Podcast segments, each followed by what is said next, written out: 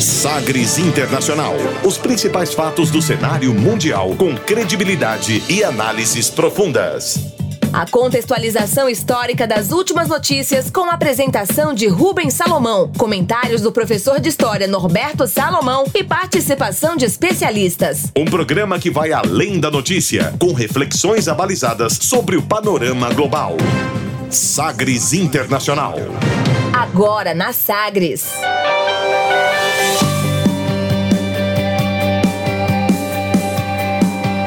Olá, seja muito bem-vindo a mais uma edição do Sagres Internacional, esta número 63, 63 edição do Sagres Internacional. Eu sou Rubens Salomão e a partir de agora, com você, ouvinte Sagres, os fatos precisos e análises credenciadas sobre os principais temas mundiais. E você confere nesta edição o tema do dia o sistema de vigilância da China para evitar uma nova onda do coronavírus. Estados Unidos bate recorde em número de mortos diários por Covid-19 e Donald Trump explica por que mudou de opinião sobre a pandemia. A Alemanha anuncia progresso contra a Covid-19, mas mantém isolamento social. A Itália informa primeira redução de pacientes em UTIs por coronavírus. A rainha Elizabeth II diz que a pandemia trouxe tempos de dor e enormes mudanças. E ainda você vai conferir hoje a música mais tocada nas paradas do Chile. Fique ligado, Sagres Internacional está no ar. Você conectado com o mundo. Mundo. O mundo conectado a você. Sagres Internacional. E como sempre, o programa conta com a produção, comentários do professor de História e Geopolítica, Norberto Salomão. Oi, professor, tudo bem? Oi, Rubens, tudo bem? Olá aos nossos queridos ouvintes. Um abraço a todos e espero que todos estejam aí se cuidando e se cuidando não só fisicamente, mas também mentalmente, né, psicologicamente nesses tempos assim tão complicados, né? Vamos é lá. o que o professor tem dito aqui nos últimos, nas últimas três, quatro edições. Pergunto, tudo bem? Tudo bem, na medida do possível, né? É isso aí. Vamos indo. Isolamento não é fácil. É, e olha que o nosso isolamento está sendo um isolamento brando, né? É ainda. É, né? A gente observa algumas coisas que ocorrem na Espanha ou na China, na própria Itália, né? Então, é, é, é no Equador agora, em que corpos é, é, ficaram em casa porque as pessoas, o, o governo não, não tinha estrutura para recolher os corpos, né? Recolher corpos, imagina, não tem estrutura para dar atendimento de saúde e nem para recolher os corpos. É né? isso. Né? Então, não, assim, tem situação até de corpos nas ruas. Né? Isso. E a gente fica assim meio, meio chateado também, porque o ouvinte aí do outro lado fica pensando, poxa, mas só notícia ruim, né? Não tem uma notícia boa. É. é. O momento é esse. A boa é que nós estamos vivos. É, a nossa, nossa missão também é essa em alguns momentos, como nesse momento aí de pandemia. Vamos que vamos aqui em mais uma edição do Sagres Internacional, vários destaques para hoje. A gente começa conferindo uma declaração de destaque nesta semana. Agora, as frases bem ou mal ditas por aí. Sim, pero la. Abre aspas. Abre aspas nesta edição para o presidente dos Estados Unidos, Donald Trump, que explicou com palavras próprias na última quarta-feira por que ele mudou de opinião sobre a pandemia causada pelo novo coronavírus. Com perguntas da repórter e a resposta, abre aspas, para Donald Trump. So what changed your thinking on that or your I think the severity. I think also in looking at the way the, the contagion, the, it is so contagious. Nobody's ever seen anything like this where large groups of people all of a sudden just by being in the presence of somebody have it. The flu has never been like that and there is a, flu is contagious but nothing like we've ever seen here. Also the violence of it if if it hits the right person and you know what those stats are if it hits the right person that person's in deep trouble and uh, my friend was the right person. When you heard about that with your friend, like, was that a, a turning point? Yeah, well, not a turning point. No, before that, I knew how because I'm seeing numbers and I'm seeing statistics that are, uh, you know, not exactly very good. So, but but it hit him very hard. É, para traduzir o que disse aí Donald Trump, abre aspas, a repórter pergunta: então o que mudou seu pensamento sobre a doença não ser uma gripe? Aí ele respondeu, abre aspas, acho que a severidade desse vírus também quando se percebe o contágio. Ele é muito contagioso. Ninguém nunca viu algo como isso, em que grandes grupos de pessoas são contagiadas apenas por estar na presença de alguém que tenha o vírus. A gripe nunca foi assim. A gripe é contagiosa, mas nada como isso que estamos vendo agora. Além da violência desse vírus, se ele atinge a pessoa certa, e vocês sabem quais são as estatísticas, se ele atinge uma dessas pessoas certas, essa pessoa vai ter problemas muito graves. E meu amigo era a pessoa certa, fecha aspas. A repórter então pergunta: quando o senhor soube é, de um amigo, né, do seu amigo, estava internado em estado grave, isso foi um ponto de mudança em seu pensamento sobre a doença? E ele respondeu, abre aspas, não, não um ponto de mudança, porque antes disso eu já via números, via estatísticas e elas não são muito boas. Então, mas o vírus o atingiu muito forte, fecha aspas, Donald Trump em referência aí a esse amigo que entrou em estado de coma por conta de uma infecção por coronavírus. Como antecipado no tema do programa anterior, o presidente americano Donald Trump mantém esse processo aí de evolução, digamos assim, professor, no pensamento sobre a pandemia do novo coronavírus e determinou que a população permaneça em casa até o dia 30 de abril, até o final deste mês, para minimizar o contágio. O anúncio mostra uma mudança de postura de Trump que vinha dizendo que a sua intenção era flexibilizar o isolamento na Páscoa, no dia 12. Depois dessa decisão, os casos e óbitos pela doença no país explodiram. Foram quase 1.500 mortos por coronavírus em um dia só, batendo um novo recorde aí no mundo, segundo contagem realizada pela Universidade John Hopkins. 1.480 mortes entre quinta e sexta-feira o número total de mortos no país desde o início da pandemia chegava a 7.406 até o fechamento aqui desta edição, de acordo com o balanço da mesma universidade. O número representa um salto em relação ao recorde batido na véspera também pelos Estados Unidos, quando foram registradas 1.169 mortes por Covid-19 lá em território americano. Antes, o pico anterior para um dia tinha acontecido na Itália, quando 969 pessoas morreram no dia 27 de março. O país europeu ainda é aquele que tem o maior número de mortes acumuladas, 14.681, seguido pela Espanha, que tem mais de 11 mil mortes. O maior número de mortes nos Estados Unidos continua sendo registrado na cidade de Nova York. Ainda de acordo com a John Hopkins, Existem quase 300 mil casos confirmados de Covid-19 nos Estados Unidos, o país mais atingido no mundo pela doença. Nesse quadro, abre aspas, vamos ainda destacar outras situações relacionadas aos Estados Unidos no combate ao novo coronavírus. Por exemplo, essa acusação do, do país ter é, segurado né, materiais, principalmente EPI, que iriam para outros países. Mas isso é na sequência aqui. Agora, professor, o, essa evolução, parece que o Trump, ao longo das semanas, meses até, né? Porque o primeiro caso da doença lá foi registrado em janeiro, assim como aqui no Brasil. E de lá para cá, o Trump já falou que era uma gripe, é, que não tinha essa gravidade toda, minimizou o problema. Nós fizemos essa evolução do discurso do Trump no tema do dia no programa passado. E agora parece que nessa semana, por isso ele volta aqui ele chegou à conclusão final dessa evolução quando foi perguntado por que, que ele mudou de, de ideia. E aí o próprio Trump está dizendo para as pessoas que ainda acham, por exemplo, aqui no Brasil, é, por que, que o coronavírus, a Covid-19, não é uma gripe, professor. É, é isso, né, Rubens e, e ouvintes? A gente fica assim muito preocupado com esse tipo de mentalidade que não respeita a, a ciência, em primeiro lugar, que não respeita a evidência dos fatos, daquilo que está acontecendo, né? E já estava acontecendo no mundo. Veja você que nós temos declarações absolutamente diferentes dessas do Trump aí no dia 23 de março, né? Os números que você cita agora na quinta e na sexta, né? logo nesse início de abril, né? Os dias 2, 3 de abril, é, é, é, desse difícil ano de 2020, né? é, é, caracterizam que à medida que a, foi havendo a evolução da doença nos Estados Unidos, foi mudando também o pensamento do Donald Trump. Agora veja, aí é uma questão de se questionar até que ponto, é, em grande parte, essas mortes que ocorreram não teriam sido culpa dessa perspectiva equivocada do presidente? Será que muitas medidas que poderiam e deveriam ser tomadas não foram adiadas porque o presidente acabou teimando com uma ideia de que isso era apenas uma gripezinha?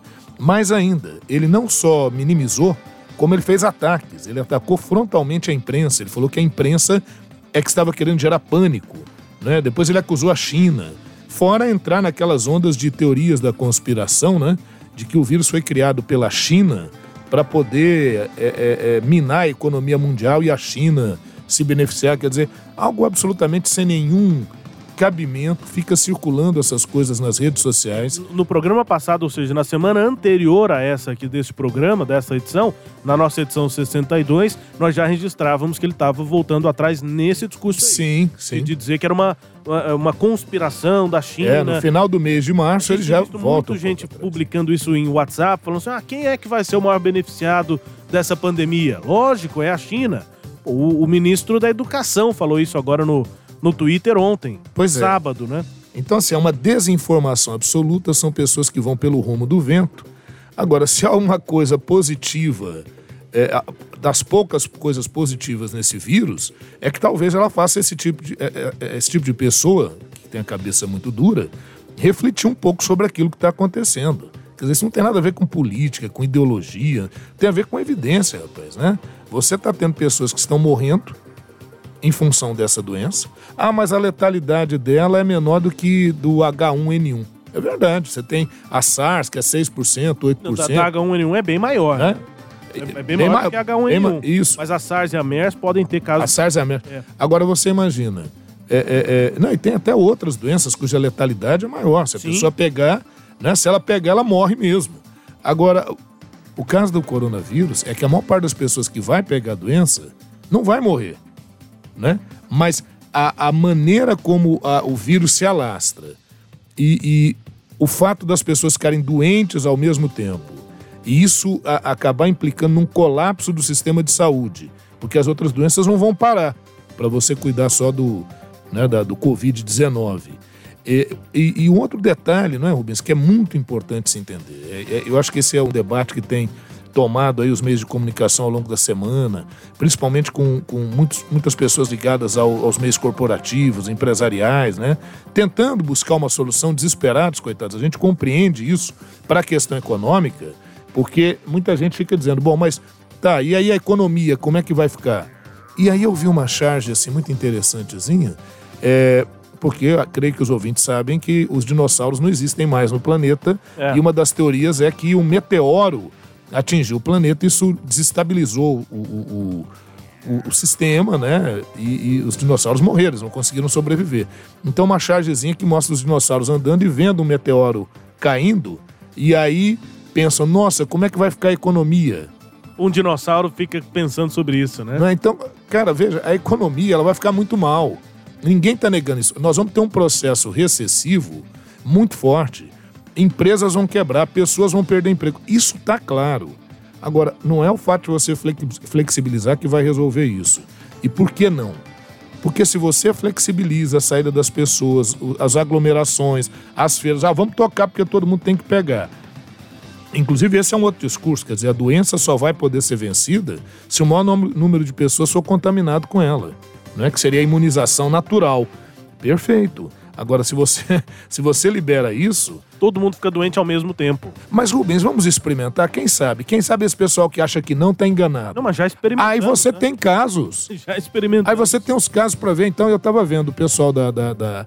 É a FIEG aqui em Goiás? Sim. Da FIEG? É, Federação Pro... da Indústria. Da, da indústria. Propôs, com muito boa intenção, uma plataforma né, para que pudesse flexibilizar em alguns lugares. Vamos isolar só aqueles que têm.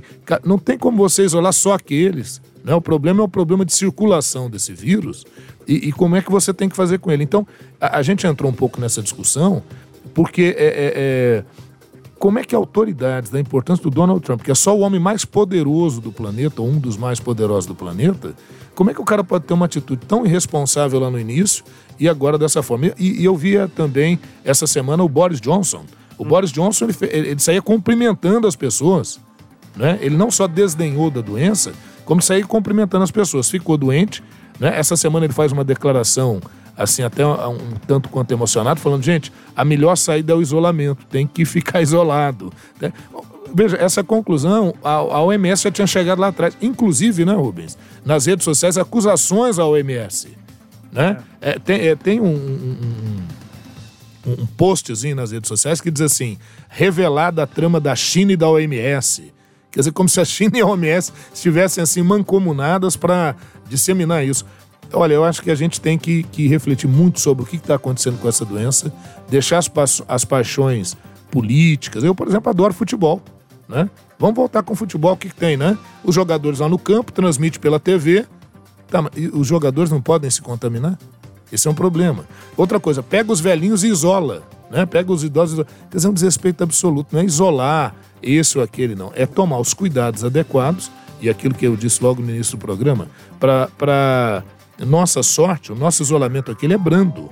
Agora, à medida que a doença evoluir, e ela vai evoluir, agora estão aguardando pico aí nessa primeira quinzena de abril, ou talvez ao longo de todo o mês de abril, à medida que ela evoluir, talvez tenham que ser tomadas medidas mais drásticas. Mas dizer assim, é, por um lado, a gente fica aliviado de ver que o Trump mudou essa concepção, esperamos que outros no mundo que ainda continuam com uma perspectiva equivocada sobre a doença possam refletir sobre isso, né? Mas por outro lado, a gente fica muito preocupado com o tipo de governante que a gente anda tendo pelo mundo aí afora e a maneira como eles lidam com problemas que são problemas capitais, que são problemas que geram crise mundial. A crise em andamento, a coisa acontecendo e o sujeito negando. Então é um problema muito sério essa questão do chamado discurso e mentalidade negacionista, de negar aquilo que é evidente. Mas a negação, que... a negação à ciência já está sendo raridade entre líderes pois mundiais. É, mas das a... maiores economias, só aqui no Brasil mesmo. Eu ando temendo, viu, Rubens, que muita gente volte aquilo que a gente teve que aprender lá na infância, sabe?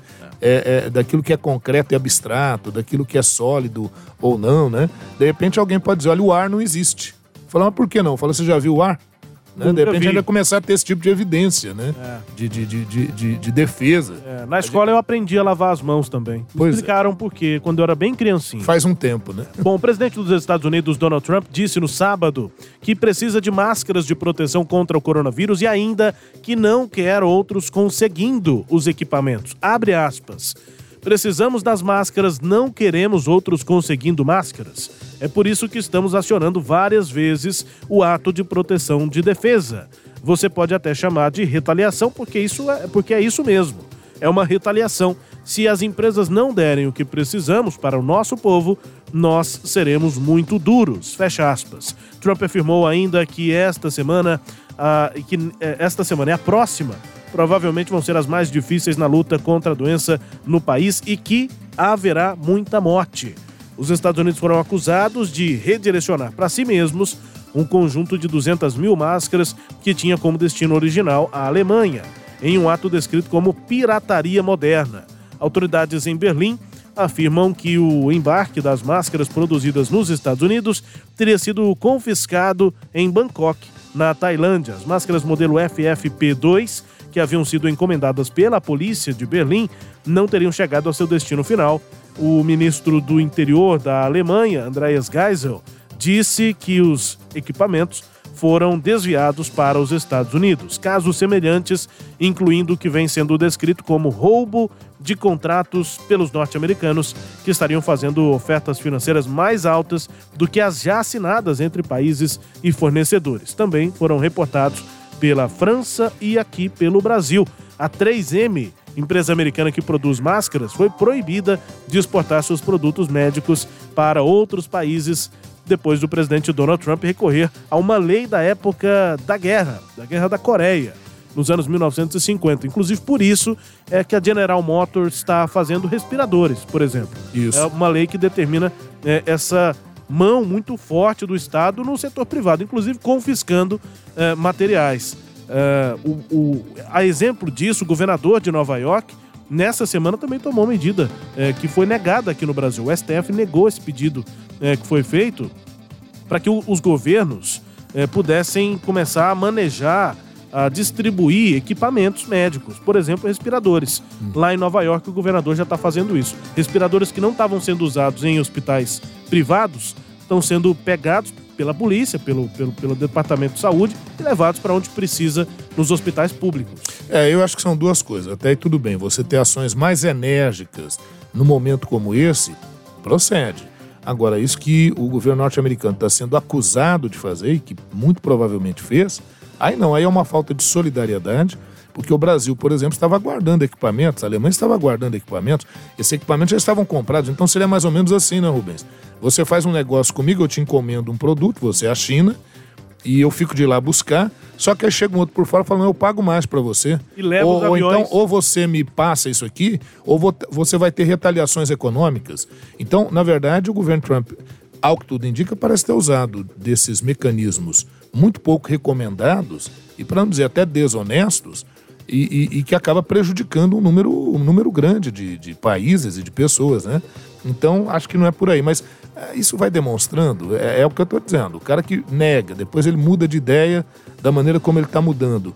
Eu, sinceramente, não me surpreendo com essas ações e outras, talvez até é, piores que possam ser tomadas, porque realmente está na própria, parece que índole, né? na própria maneira de conduzir as coisas, é o que eu acho, sem dúvida, muito preocupante mesmo. É, no final aqui deste quadro, abre aspas, o Sagres Internacional repete as medidas para você se proteger e evitar a propagação da doença. O que é que você deve fazer?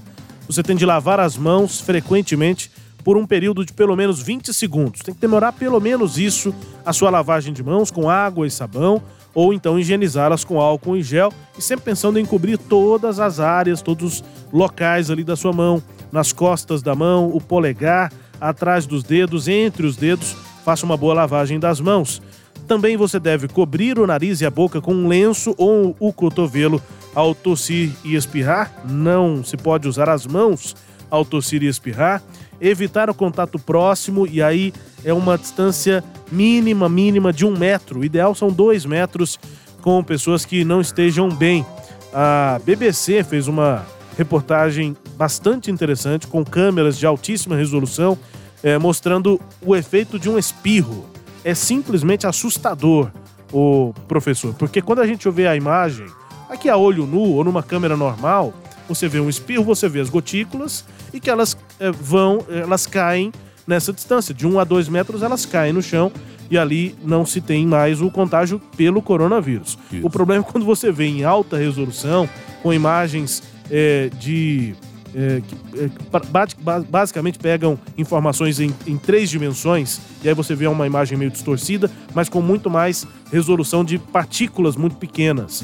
Partículas muito pequenas eh, caminham por metros e metros, porque elas ficam suspensas, no ar. Suspensa no ar, E não é impossível que o coronavírus esteja também nessas partículas pequenas. A maior quantidade do vírus fica nas gotículas, essas que caem em 1, 2 metros, por isso essa recomendação. Mas olha, se você está num ambiente fechado com uma pessoa que tem o vírus e ela espirra, não, nada te garante que se você está a 2 metros dela, você É, não vai ter senão contato se- com o é, vírus. Porque senão seria simples, era só a gente andar cada um a cada dois metros É. e estaria tudo resolvido. Outro detalhe que você falou que é importante, eu tenho feito isso, não era meu costume, né? Minha esposa sempre fez, ela é da área da saúde, que é chegar em casa e deixar o sapato do lado de fora para depois higienizá-lo, né? E, e, como você disse, quando espirra, caminha aí, né? Um, dois metros, aí cai no chão. As pessoas pisam, por isso que é muito importante, ao chegar em casa, você não entrar com calçado e sair andando aí pela sua casa. Você tirar ali na entrada, ter sempre um, um álcool líquido, né? Para você poder jogar O no, hipoclorito no solo. também é, também é Sim, interessante. e aí você joga na sola do seu calçado, porque isso ajuda também a descontaminar. É importante, né? Uma, uma, é uma precaução, né? Além dessas recomendações aqui de, de hábito, de costume, é importante você ficar em casa e se isolar das outras pessoas que moram com você, caso você apresente os sintomas da doença. E o que é que você não pode fazer? Tocar os olhos, tocar o nariz ou a boca sem estar com as mãos limpas. Então acabou de lavar as mãos, deu aquela coceira no nariz, no olho, aí beleza, você pode lavar. Se não tiver acabado de lavar as mãos, se segure, eh, não, não eh, ceda a essa v- vontade, mania de tocar o rosto, os olhos, o nariz. Passou álcool em gel? Bom, aí você pode se aliviar da, da coceira. Ô Rubens, outra coisa, é tudo isso que você colocou e que o sistema Sagres tem constantemente, assim como outros meios né, de comunicação têm passado, é lógico que isso é para quem quer se prevenir, quer se precaver. Porque é lógico que tem aquela mentalidade de dizer, ah, se eu tiver que pegar isso, eu vou pegar mesmo e tal É, não é uma boa ideia, né? não é uma boa recomendação, porque além de você poder ficar doente, você poderá transferir isso para alguém. Né? Isso é, é contaminar outros, né? Exatamente. E que não é legal. Recomendações aqui no fim do nosso quadro Abre aspas, a partir de agora com o tema do dia. Navegando pelos mares da informação. Sagres Internacional.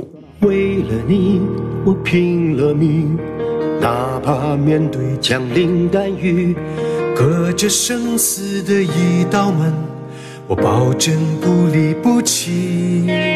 最难舍是这份情，在你面前我要淡定。撑起多少个黑夜，绝不让生命交替。我们坚信，有爱就会赢。就多痛心。有难一起扛，共分难才更坚强。风雨中凝聚民族的力量。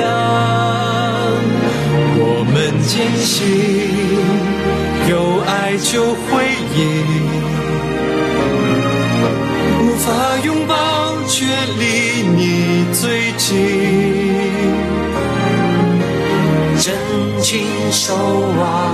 Ela na China, onde o vírus apareceu, um grupo de atores e músicos, celebridades chinesas, né, incluindo aquele ator conhecido aqui é, pra gente, o Jack Chan, também o Wang Lihong, o Xiao Zhan e outros artistas, cantores se uniram para gravar essa balada aí, Believe Love Will Triumph. É, acredite, amor vai triunfar ou vai vencer, no estilo ali de We Are the World. É, os versos são motivadores e carregam um tom heróico. We Are, We Are the World era uma música anos 90, né, professor? Jun- Juntaram ali um monte de artistas. 80, anos 80, né? Michael Jackson, Madonna, vários e vários artistas é, gravaram a música que também tinha esse tom é, de motivação, de lutar contra os males lá que naquela época afetavam principalmente a pobreza, né, a miséria na África. África. Isso. É, nessa música, portanto, artistas da China falando sobre o coronavírus. Acredite, o amor vai triunfar. A letra vai exatamente dando esse tom heróico. É, o refrão fala aí que é, deve-se acreditar firmemente, com amor venceremos. Embora incapaz de abraçar, estou por perto, sinceramente atento e esperançoso. Assim como nossos rios correm sem parar, vamos unir a força do povo chinês.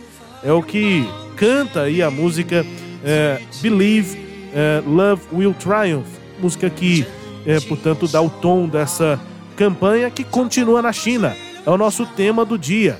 Para falar sobre os trabalhos que o país tem realizado para evitar uma segunda onda. O pico da pandemia passou e o governo agora se preocupa com essa possibilidade de uma nova onda de contágios, especialmente por conta da possibilidade de doentes assintomáticos. Quem tem o vírus passa o vírus para frente, mas não tem sintomas. A China continental tem confirmado poucos novos casos da Covid-19. Todos os doentes chegaram de fora do país, não há mais transmissão interna na China. São seis novas mortes, todas na província de Hubei, onde a doença surgiu em dezembro. Mas essas pessoas que morreram também são pessoas que vieram de outros países para dentro da China. Lá na China, a vida começa a voltar ao normal, principalmente lá em Wuhan, na província de Hubei, gradualmente. Parte do comércio dos transportes já está funcionando, mas na província vizinha do município de Jia, mais de 600 mil habitantes se isolou pela segunda vez. Só lá, o governo investiga pelo menos 10 casos de doentes assintomáticos. O medo é de uma segunda onda de contágios, um receio que também afeta cidades como Xangai, centro financeiro do país, onde vivem mais de 160 mil estrangeiros. Para prevenir os casos importados, atrações turísticas voltaram a ficar fechadas por lá. Elas tinham sido abertas na metade do último mês de março. Desde a semana passada, o país inteiro já proibiu a entrada de estrangeiros. Várias medidas aí eh, para, eh, tomadas pela China para evitar a, a uma nova onda de disseminação do novo eh, coronavírus. E além dessas medidas, digamos mais administrativas, a tecnologia e o monitoramento de cidadãos também está sendo usado e aí já é uma medida um tanto quanto mais polêmica, professor. Além das medidas administrativas, um amplo sistema de vigilância foi montado pelo governo autoritário da China e isso tem atraído novamente os holofotes, dessa vez em meio à estratégia de conter o avanço da pandemia de novo lá. Segundo estatísticas oficiais, o número de novos casos despencou e enquanto isso acontece, há um número crescente de países de olho nas tecnologias usadas pelo o governo chinês, como rastreamento por geolocalização. É quando o cidadão é, forçadamente abre mão da sua privacidade, por exemplo, na informação de onde ele esteve. A China, na China já não há qualquer debate sobre isso. O governo já usa as informações. E é basicamente assim: você usa vários aplicativos, lá tem muitos, muito semelhantes aos que a gente usa aqui, de redes sociais, mas que são exclusivos da China. E o governo tem controle sobre o WeChat isso. é um deles. O WeChat tem um semelhante ao Facebook, tem um semelhante ao, ao Twitter, mas são lá da China e o governo controla. E para você fazer o cadastro nesses aplicativos, você necessariamente tem que dar o seu número de identidade. Vai ser o cadastro, né? Vai ser o cadastro. Aqui a gente, é como se a gente tivesse que colocar o nosso CPF. Isso. Ou o nosso RG. Uhum. Mas é um número único. À medida que você coloca esse número, você já é identificado como sendo uma pessoa real, você já deixa de ser um robô. Aquela pessoa é real, ela tem endereço, ela tem todas as informações que o governo já tem, é, ela passa também para a internet. A partir disso, pela internet, a, o governo chinês consegue perceber toda a sua movimentação por meio do seu celular.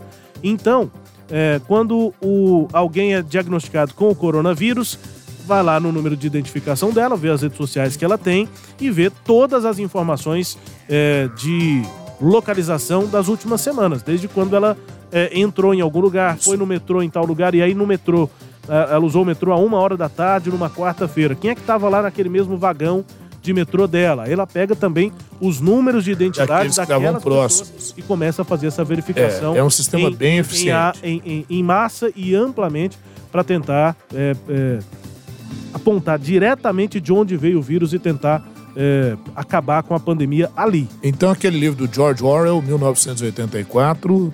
Realidade total. Acabou, né? O grande Realmente olho tá de se olho. efetivou o Big Brother, né? O grande irmão, né? Isso. Ô, ô Rubens, você sabe o que acontece? O, o... Lá na China, essas câmeras, é, é, é, além de elas filmarem, né, tudo lá, há o sistema de reconhecimento facial. Também. Né? E, e, com esse sistema de reconhecimento facial, inclusive se a pessoa se disfarçar, é muito interessante isso. Pode pôr, bar, pode pôr barba, pode fazer o que você quiser. Boné. O software, esse software consegue realmente identificar.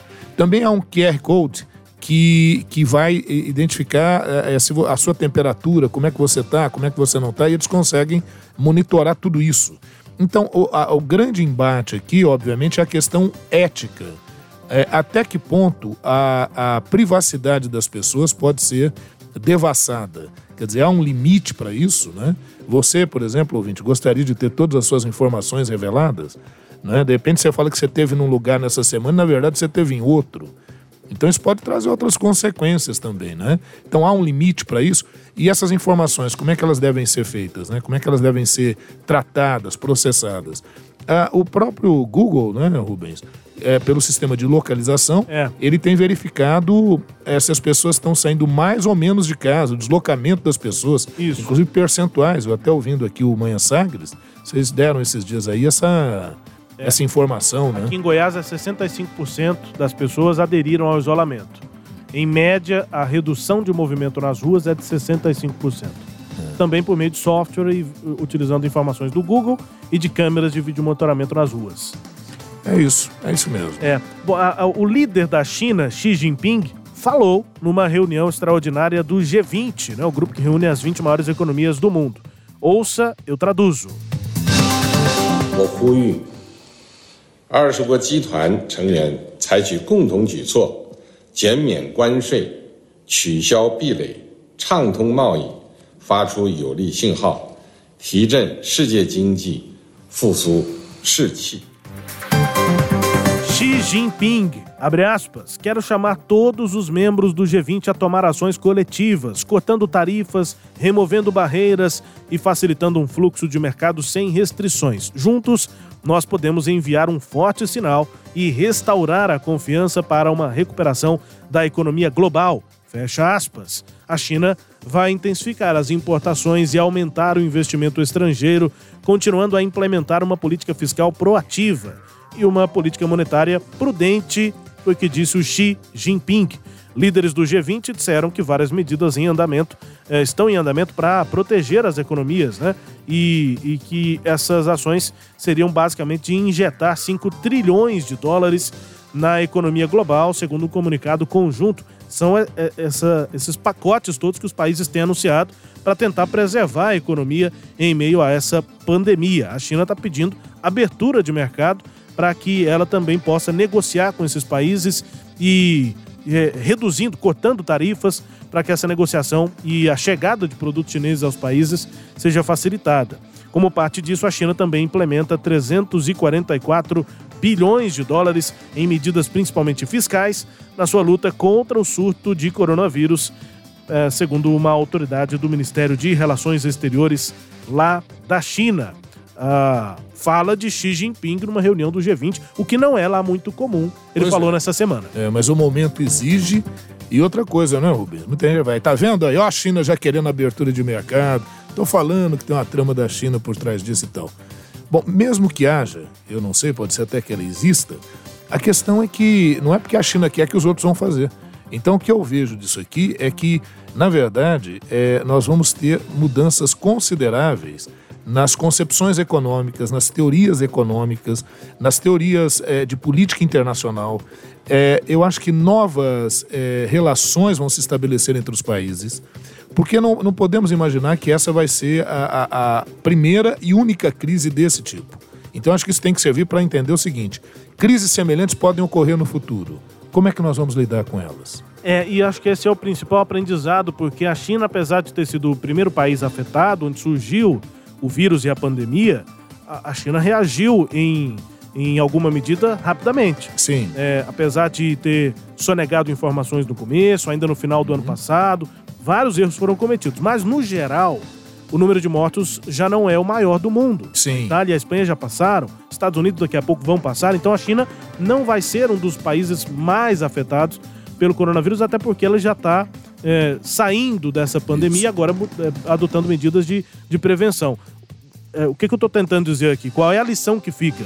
É quem toma as medidas certas, científicas, para evitar uma, um colapso do seu sistema maior, né? Maior, você tem um impacto na economia, claro que tem, mas tem muito mais possibilidade de se recuperar Sim. depois. Quem lá na Europa vai é, ser uma, continuar sendo, já era, continuar sendo uma grande potência na economia? A Alemanha, porque a Alemanha se planejou melhor, porque a Alemanha fez o isolamento mais rapidamente e de forma mais racional. É, porque os costumes alemães já ajudam, porque eles são isso. mais frios mesmo, dão menos beijos, já tem mais um distanciamento social, isso, isso é real. Mas enfim, é, essas circunstâncias fazem com que, além de uma crise na saúde ser menor, a crise da economia vai ser menor também, por isso a China é. já se apresenta como uma potência. Alguém não ganhou, alguém não saiu mais fortalecido depois de outras grandes pandemias do mundo? Provavelmente Sim. as potências que se prepararam melhor para é. elas. Agora, outra coisa, é, duas coisas importantes. Bom lembrar que na China o regime é um regime duro, né? Então, também favorece essas medidas favorece, duras, né? O governo ele, ele pode atropelar alguns procedimentos que em outros países não seria possível. E um outro detalhe que você estava falando, quem se preparou para isso, e curiosamente, apesar dos pesares, eu vejo que o Brasil é, é, tomou as medidas no momento adequado, né? É, eu vejo que no Brasil o fato da gente ter um SUS, a gente ter um sistema é, unificado de saúde, isso já existe um sistema, então isso tem um peso também. E eu achei também interessante que grande parte dos brasileiros é, é entendeu, se conscientizou do problema e tem adotado, dentro daquilo que é possível, eu falo em termos culturais, em termos comportamentais, tem adotado posturas no sentido de, de, de, de, de tra apoiar, trabalhar no sentido de resolver essa questão. É, é, e uma outra coisa, não é, Rubens? Eu, eu acho que é, o pessoal fala a economia vai ficar muito ruim. na verdade, eh, vai ficar, mas eu vejo que vai haver um redimensionamento das concepções acerca de economia. A, econo a gente é que deve trabalhar em favor da economia, ou a economia tem que ser um instrumento a favor do ser humano. Porque até então, no planetinha, a gente estava trabalhando não é, como robôs propriamente para manter uma máquina funcionando. E que nem sempre os benefícios iam para a maioria. Então, eu acho que isso vai ter que fazer refletir também nessa questão. A gente trabalha tanto para manter uma economia e essa economia, ela gera benefícios para todo mundo ou ela acaba beneficiando apenas um grupo em específico? Acho que são coisas que a gente deve refletir a respeito. Bom, sobre o Brasil, é, de fato as medidas foram tomadas, o professor, mas aí a gente fala em outros momentos na programação da Sagres. Ainda temos um problema grave que é a subnotificação. Nós não sabemos qual é o tamanho do problema aqui, é, e aí quando isso estourar, pode ser que a gente tenha também um quadro muito ruim, como em outros locais, locais do mundo. Tomara que não, mas não dá para saber. Hoje o Brasil faz coisa, o Brasil inteiro faz coisa de 7 mil testes por semana para Covid-19. Sabe quantos a Alemanha faz? Mais de 350 mil por semana. Agora veja, a população do Brasil é maior do que a população é. da Alemanha. Eles fazem 16 vezes mais testes do que nós fazemos. Nós não sabemos qual é o tamanho do problema. Por isso que a Alemanha sabe, e nós aqui não temos muita noção do que é. Os números não são reais. Agora a questão que também o teste, uma dificuldade para achar um teste que tenha realmente seja fidedigno, tem alguns problemas nesse sentido. Você falou aí de subnotificação e é verdade, realmente, mas há também o inverso disso, né? De você fazer estimativa de morte pelo Covid-19. Mas Porque os números hoje que... tratados não são de estimativas, né? Sim, não, mas eu digo, por exemplo, é, nós tivemos cinco mortes agora, é, eu não me lembro agora onde, né? E já foi dado como Covid, mas ainda não estão. Os, os exames não estão suspeitos, prontos, né? É, são todos não suspeitos. são suspeitos. Então, é, esses números eles vão ter que ser tabulados adequadamente posteriormente. Não estou falando de nada sendo feito de forma escusa, errada, não. Estou dizendo que é, é, é muito complicado você também mensurar isso, tanto com o processo de subnotificação, que é real, como com o processo de estimativas feitas de casos suspeitos do Covid-19. Olha, mais uma das tantas paródias que são feitas aí com músicas já conhecidas, mas que agora com a inspiração aí dos problemas todos relacionados à pandemia de Covid-19. Vem das Filipinas, comediante, a cantor Mike Bustos transformou Stupid Love, a música mais recente, né, o single mais recente da Lady Gaga, em Stupid Cough. Cough é, em inglês é tosse. Então, ao invés de ser o Amor Estúpido, que é a música original da Lady Gaga, o Mike Bustos fez a música se tornar a tosse estúpida. Faixa dançante, você vai ouvir, nós vamos por um intervalo.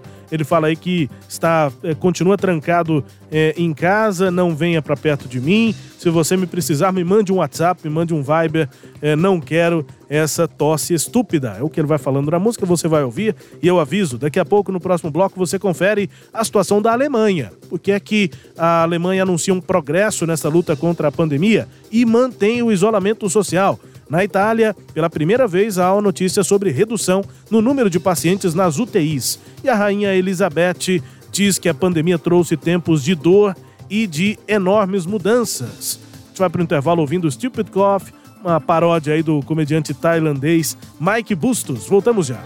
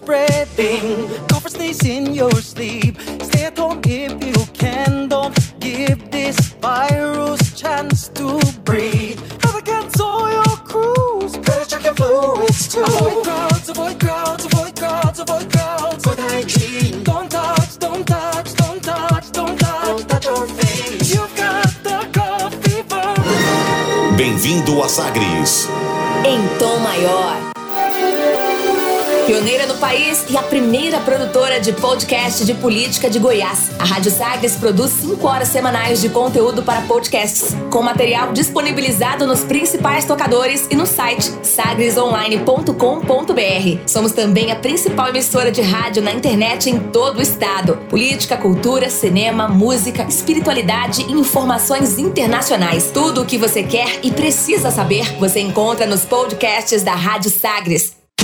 Mosquito da dengue entrou no grupo. Fala galera, acharam que eu não ia participar desse grupo, né? Tô aqui pra avisar que eu e os meus amigos estamos chegando com tudo na casa de vocês. No trabalho, na escola, em todo lugar. Você só precisa deixar a água parada que a gente faz a visita. Mosquito da dengue foi excluído do grupo. Em um mundo tão conectado, que tal compartilhar um alerta? Vamos usar a força das redes sociais, do boca a boca e das conversas na vizinhança para deixar o Aedes aegypti sem assolto. Sem ter como entrar no grupo, ele será bloqueado e excluído das nossas vidas. Só você tem esse poder. Tampe caixas d'água, elimine a água parada e fiscalize o seu bairro. Compartilhe esta ideia. Entretenimento, Jornalismo. prestação de serviços. Rádio Sagres. Em tom maior.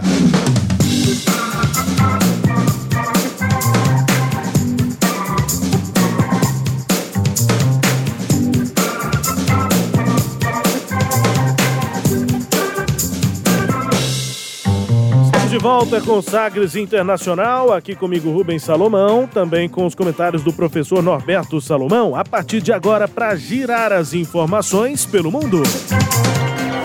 Velas ao mar.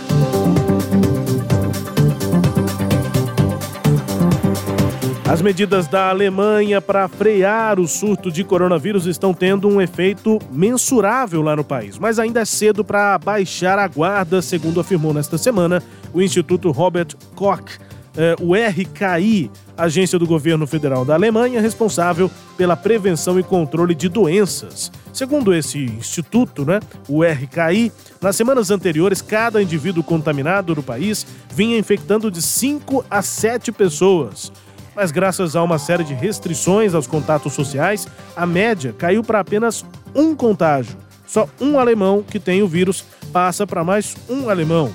Essa é uma média muito boa, muito controlável, né? Entretanto, o presidente desse instituto, RKI, Lothar Weiler, enfatiza que os indicadores mais recentes não significam que a população possa reduzir seus esforços de contenção do alastramento da Covid-19, doença respiratória provocada pelo novo coronavírus, que é o SARS-CoV-2. É cedo demais para a Alemanha suspender as restrições à circulação, apesar de sinais de que o coronavírus pode estar se disseminando em um ritmo ligeiramente mais lento, disse a chanceler Angela Merkel indicando que o isolamento pode ir além da Páscoa. Com uma postura tradicionalmente contida, calma, Angela Merkel apelou para que o público se atenha ao distanciamento social e às regras sanitárias e disse que a pandemia é uma tarefa hercúlea que ela está enfrentando. Aspas, o governo e eu, pessoalmente, estamos pensando em como podemos conseguir duas coisas simultaneamente garantir proteção de saúde a todos e também começar um processo para que a vida pública volte passo a passo. Fecha aspas, Angela Merkel. Há uma avaliação uh, de que a Alemanha de fato antecipou medidas e tem resultados melhores, mas os alemães não estão uh, se acomodando. Exatamente. não pode relaxar. É, nessa, nessa informação aqui, tanto pelo RKI quanto pela Merkel, é, o entendimento é de que a, a, o, a propagação do vírus parece já ter atingido o seu pico e que agora a propagação do vírus vai cair. Mas eh, as pessoas idosas, principalmente, eh, ainda vão começar a chegar nos hospitais. elas começam a ter os sintomas. Então há a expectativa de que na Alemanha o pico de mortos ainda, Ainda vem. ainda venha. A, a Alemanha passou dos 1.300 mortos nessa semana. Esse número está realmente aumentando numa, numa frequência mais Maior, alta do que nas semanas anteriores. É isso. Não, eu acho interessante. Um- Uma coisa é, é, que você colocou aí, né? Esforços hercúleos. É. Só lembrar que isso aí tá ligado ao, ao mito de Hércules, né? Os 12 trabalhos de Hércules, que pareciam trabalhos impossíveis de serem feitos e que ele realizou. Então, o trabalho hercúleo é aquele trabalho sobre-humano, né? Que exige um esforço muito grande. A outra questão é lembrar que essas práticas de isolamento, elas, muita gente acha que é para combater o vírus em si. Na verdade, essa prática de isolamento é para ser bem claro, não é, Rubens? É para é, é, minimizar a transmissão do vírus e dar um tempo para que o sistema de saúde consiga receber os pacientes e dar o tratamento adequado.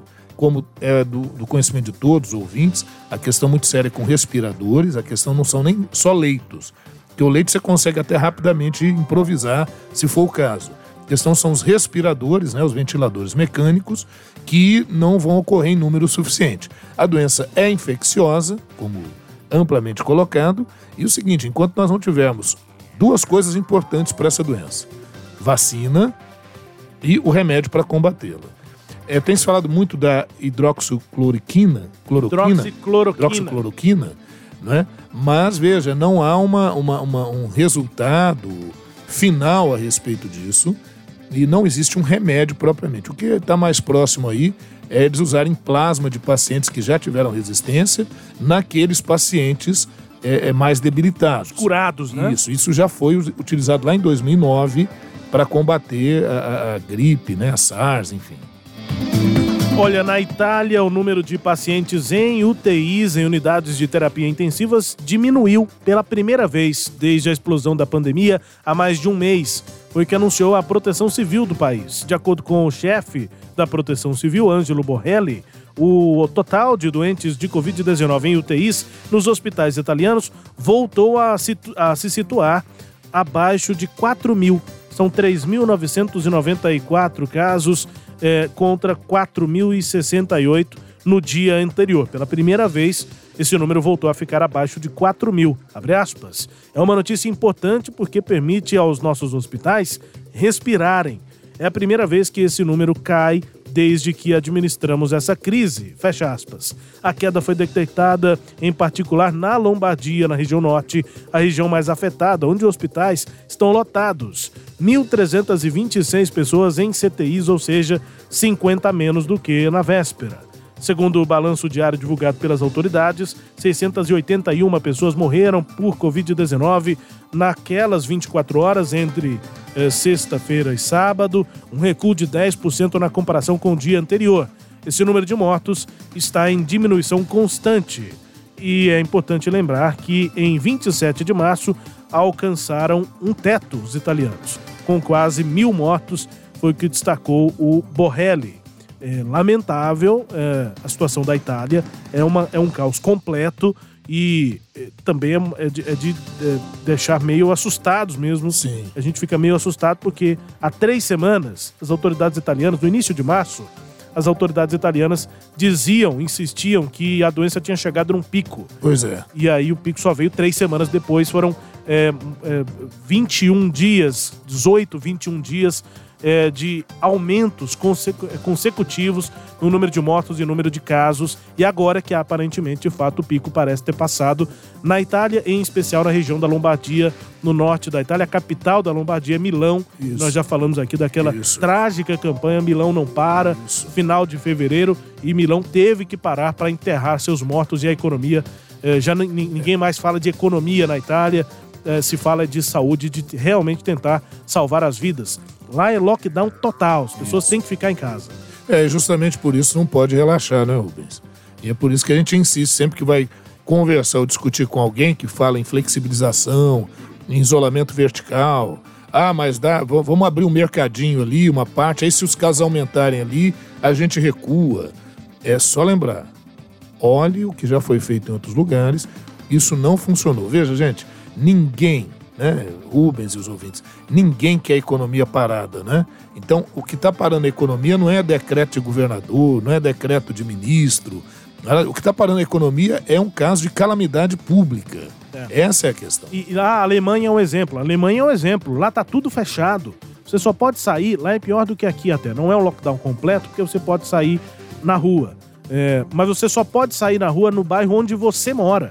Se você for flagrado em outro bairro, você é multado, independente de ter justificativa. Você tem que ter justificativa para sair à rua no seu bairro, então o professor mora na Vila Nova. Ele pode sair na Vila Nova com uma justificativa plausível. Não preciso comprar é, arroz. Acabou Sim. o arroz em casa, aí você vai, sai de casa, compra e volta. Aí você pode. Se a polícia te parar, você justifica, a polícia te acompanha, você compra seu arroz e volta. Mas se o professor da Vila Nova for flagrado lá no setor sul, multa. Não tem justificativa plausível. É, mas é sair. que não não, tem. não tem, não tem. É multa. É assim que funciona em Berlim e nas grandes cidades da Alemanha. É assim. Esperemos que isso não, não seja necessário aqui no Brasil, né?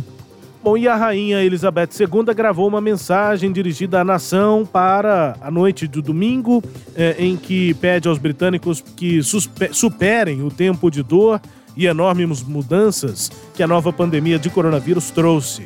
Em um fragmento do discurso que foi adiantado pelo Palácio de Buckingham, a, soberana britânica de 93 anos admite que a doença está causando sofrimento entre os cidadãos pela perda de vidas, bem como, abre aspas, dificuldades financeiras para muitas e enormes mudanças diárias na vida de todos, fecha aspas. Espero que nos próximos anos todos se orgulhem de como responderam a esse desafio, diz a chefe de Estado em um discurso que gravou no castelo de Windsor. Aqueles que vierem depois de nós dirão que os britânicos desta geração eram fortes, eram tão fortes quanto todos os demais. Os atributos de autodisciplina, determinação tranquila e bem-humorada, além de companheirismo, ainda caracterizam este país. Fecha aspas, acrescentou a monarca. Reino Unido tem 4.300 mortos, quase 42 mil infectados pelo coronavírus. A rainha reservou às últimas décadas esse tipo de intervenção só para momentos de muita gravidade ou de gravidade especial para o próprio reinado. Última vez foi em 2002, depois da morte da rainha mãe, quando, vestida de preto, agradeceu ao país o amor e honra mostrados. Em 1997, antes do funeral da princesa Diana, a rainha lembrava a esposa de seu filho Charles como um ser humano excepcional e maravilhoso, que nos tempos bons e ruins nunca perdia a capacidade de sorrir. O primeiro discurso da rainha à nação nesse formato foi em 1991, durante a Guerra do Golfo, quando ela pediu aos britânicos que rezassem pelo sucesso das Forças Armadas, ao menor custo possível na vida humana e no sofrimento possível, era o que ela dizia lá em 91, Guerra do Golfo. Essa é a quarta vez, então, que a rainha, nesse longo reinado, usa esse pronunciamento à nação. Aqui no Sagres Internacional também com as notícias do Brasil. O Ernesto nos convidou. Brasil Internacional. Bom, o presidente dos Estados Unidos que esteve aqui no nosso quadro Abre aspas, também declarou nesta semana que o Brasil teve que parar em relação à crise provocada pela pandemia do coronavírus. O presidente Jair Bolsonaro e o líder norte-americano Trump conversaram por telefone ah, na, na quarta-feira e discutiram medidas de cooperação para combater a disseminação da Covid-19. Disse Donald Trump, aspas, os líderes reiteraram a não, não Trump, um comunicado da Casa Branca disse: os líderes reiteraram a importância de diminuir o avanço do vírus e proteger vidas através do compartilhamento de informações, maior preparação e ações conjuntas para o desenvolvimento de vacinas e tratamentos. Fecha aspas para o comunicado da Casa Branca depois da conversa. E aí, em entrevista eh, coletiva, ao mencionar a conversa que teve com Bolsonaro, Trump afirmou então que o Brasil teve que parar. Abre aspas. Ele, Bolsonaro, é um grande cara, fazendo um trabalho maravilhoso pelo Brasil. Foi um telefonema de cortesia. Ele tem um problema com o vírus, nós nos falamos esta manhã. O Brasil está parando, ele teve que parar. O mundo está parando, alguns países estão se saindo bem. Espero que possamos sair dessa mais fortes do que nunca. Fecha aspas, disse Donald Trump sobre o Brasil. Apesar de, pela primeira vez, reconhecer a gravidade da pandemia de coronavírus no mundo, no último pronunciamento que fez à nação, o presidente Jair Bolsonaro, última terça-feira, dia 31, seguiu depois sendo o único líder de grandes economias a não recomendar à população que fique em casa para evitar que a doença se espalhe pelo país. Pelo contrário, mesmo depois daquele pronunciamento, o presidente volta a defender a retomada de atividades econômicas e minimiza a gravidade da doença. Ao recusar as recomendações sanitárias adotadas mesmo por governantes que antes as rejeitavam, nós citamos aqui, né, como Boris Johnson, primeiro-ministro britânico, presidente Donald Trump, o mexicano Andrés Manuel López Obrador, ele chegou ao ápice do seu isolamento internacional.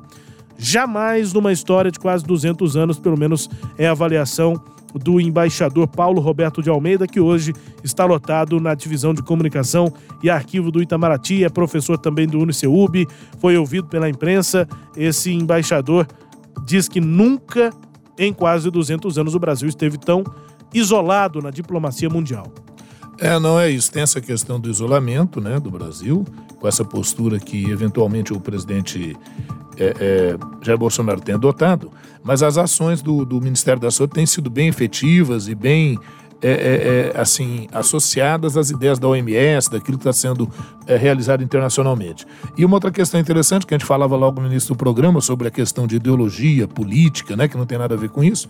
Veja você, o Donald Trump é de direita, e negou todo esse processo até bem recentemente, e o mexicano Andrés Manuel López Obrador é de esquerda, e ambos tiveram uma postura bem similar, só depois que né, a ficha caiu e eles resolveram adotar as medidas é, é, adequadas. Então, né? o negacionismo parece ter sido, então, é, uma compactuado por esquerda e direita e depois o, a evolução É. no discurso também É, para a esquerda e para a direita. Então, não é, não é esse o É, problema. não é né? esse, não tem a ver com questão ideológica ou política, nem nada disso. Né? Bom, vamos embora aqui no Sagres Internacional, nesta edição 63, sem antes conferir música bem tocada no mundo. Vamos ao Chile. Lá no Chile é uma música que vem do leste europeu. Tem uma dupla musical holandesa, ela se chama Vicetone, são dois é, produtores né, de música eletrônica, um é o Ruben Den Boer e o Victor Pool de Groningen. E esse- essa dupla, o Vicetone, fez é, parceria com o Tony Ig, que é um DJ da Rússia. E essa música é que está sendo tocada lá no Chile, música se chama Astronomia, assim como se diz em português mesmo. Então é Vicetone e Tony Ing com a música Astronomia, você ouve e daqui a pouco a gente vai embora. Thank you.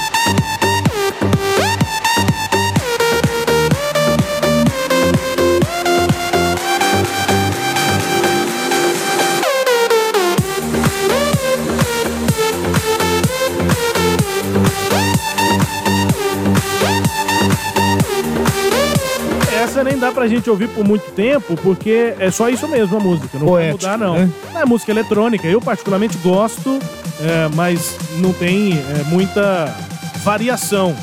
É isso aí. É, música Astronomia, Vicetone e Tony Ig. Essa é a parceria que resultou aí nessa música que está sendo bem tocada no mundo inteiro, no Chile. Está em primeiro lugar. E o interessante é que você vai na lista de mais tocadas no Chile, e aí a lista ela considera rádios, mas também downloads, né? O streaming. Você está no seu Spotify e ouve a música.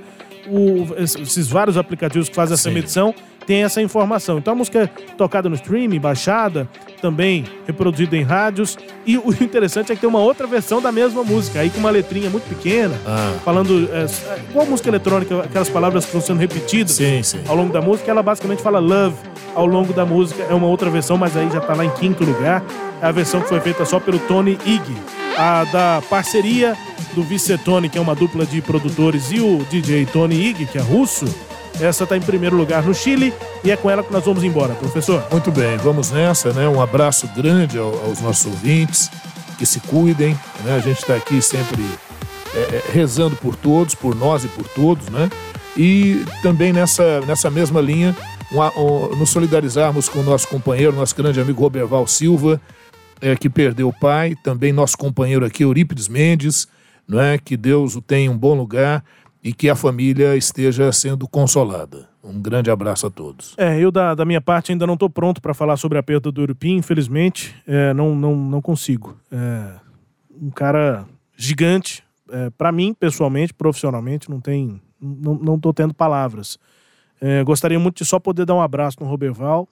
Infelizmente a gente não, não tá podendo, mas é, não, tô tendo palavras para falar sobre essa perda. Para mim foi uma das pessoas mais importantes aqui na minha trajetória na, na, na, na Rádio 730, né, na Rádio Clube de Goiânia. Então, é, tenho fotos com ele, tenho memórias com ele que eu não, não consigo postar ainda. De verdade, não consigo ainda. Vamos embora. Muito bem, vamos, vamos embora. A vida vai ter que seguir. É, a gente fica aqui com a voz meio embargada, mas o Europinho foi e nos deixa aqui uma memória muito grande. Tchau, professor. Tchau, tchau. Você ouviu Sagres Internacional. Os principais fatos do cenário mundial com credibilidade e análises profundas.